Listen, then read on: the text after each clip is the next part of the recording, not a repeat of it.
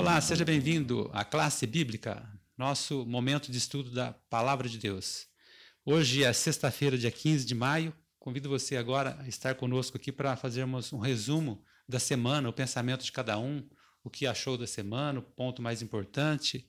E eu quero começar aqui com a Cláudia. Cláudia, o que, que você diz aí da semana? O que, que você separou de importante aí? Eu acho que um dos pontos que eu gostei muito durante a, o tema dessa semana foi a questão da gente é, obedecer a palavra de Deus para que a gente possa viver, né? Como assim o povo de Israel, né, foi conclamado. Então eu acredito que o meu conselho é que a gente busque diariamente conhecer os conselhos de Deus, assim como eu mencionei lá, né? Que às vezes o pai, a mãe aconselha o filho para que ele possa viver, para que ele tenha né, a sua vida plena aqui nessa terra. Então, o desejo do pai e da mãe é o melhor para os seus filhos, com certeza. Imagine Deus com relação a nós. E eu deixo um texto de Salmo 119, verso 105, muito conhecido, que diz: Lâmpada para os meus pés é a tua palavra e luz para os meus caminhos. Então, meu conselho para que nós possamos continuar estudando a palavra de Deus, colocar em prática em nossa vida para que a gente possa é, ser próspero, né? a prosperidade espiritual, seguir esses conselhos para que a gente possa viver mais feliz nessa terra que nós estamos hoje. Muito bem. E você, Tiago, o que, que você tem a nos dizer aí como pensamento final? Eu gostaria de destacar que a Bíblia ela foi escrita em mais de 600 idiomas. Parece muito. Só que se você comparar para o número de dentes, que são mais de 6 mil, você vai perceber que nós somos um, temos muita sorte, né? Por ter acesso a esse livro na nossa língua. Outra coisa que pode fazer com que eu e você possa valorizar mais a Bíblia é o fato de que mais de um bilhão e meio de pessoas não têm acesso à Bíblia no seu idioma materno. Então, nós realmente temos muita sorte de termos acesso a esse livro.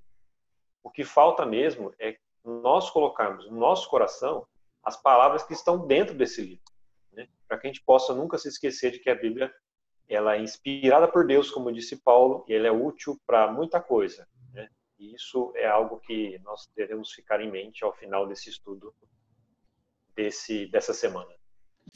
E você, Jana, o que, que você tem a nos dizer aí como palavra final? Eu gostaria de deixar uma frase no final para a gente pensar um pouquinho sobre ela, que Deus nos oferece um gracioso convite para pesquisarmos as Escrituras e nos tornarmos familiarizados com Ele podemos obter a preciosíssima bênção de termos assegurada a nossa salvação e de descobrirmos por nós mesmos. E agora eu vou repetir o verso que o Tiago falou lá no início.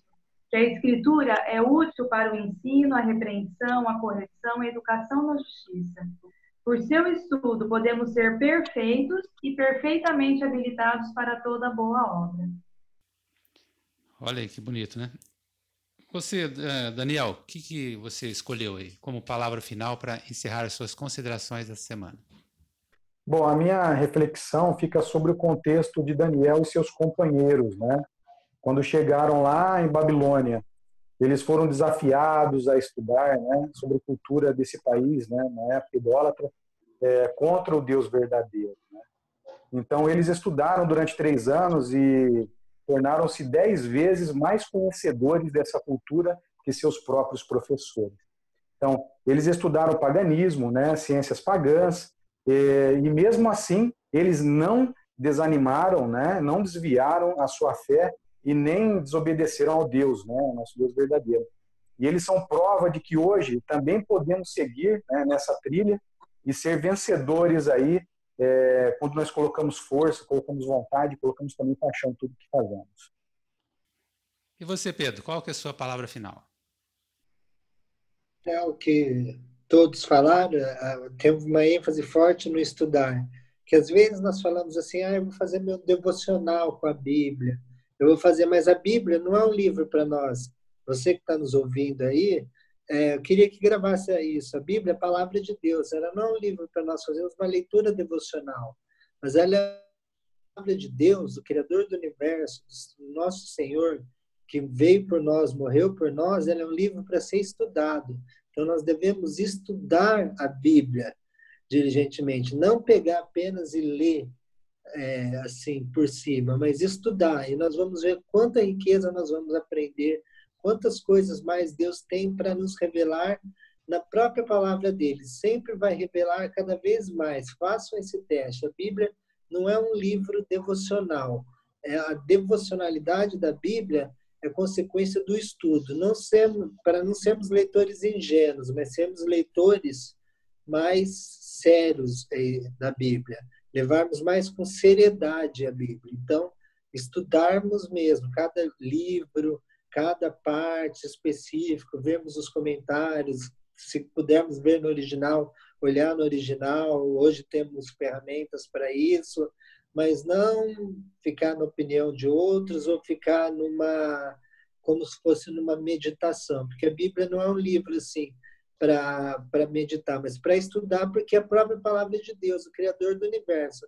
Então, quantas coisas ele não tem para nos comunicar através do Espírito Santo? É muita coisa, e às vezes a gente não leva com seriedade isso. Então, que nós possamos levar com seriedade e estudar mesmo a palavra de Deus, que nós vamos ver quanto nós vamos aprender mais e mais sobre ele. E nunca é, é inesgotável isso.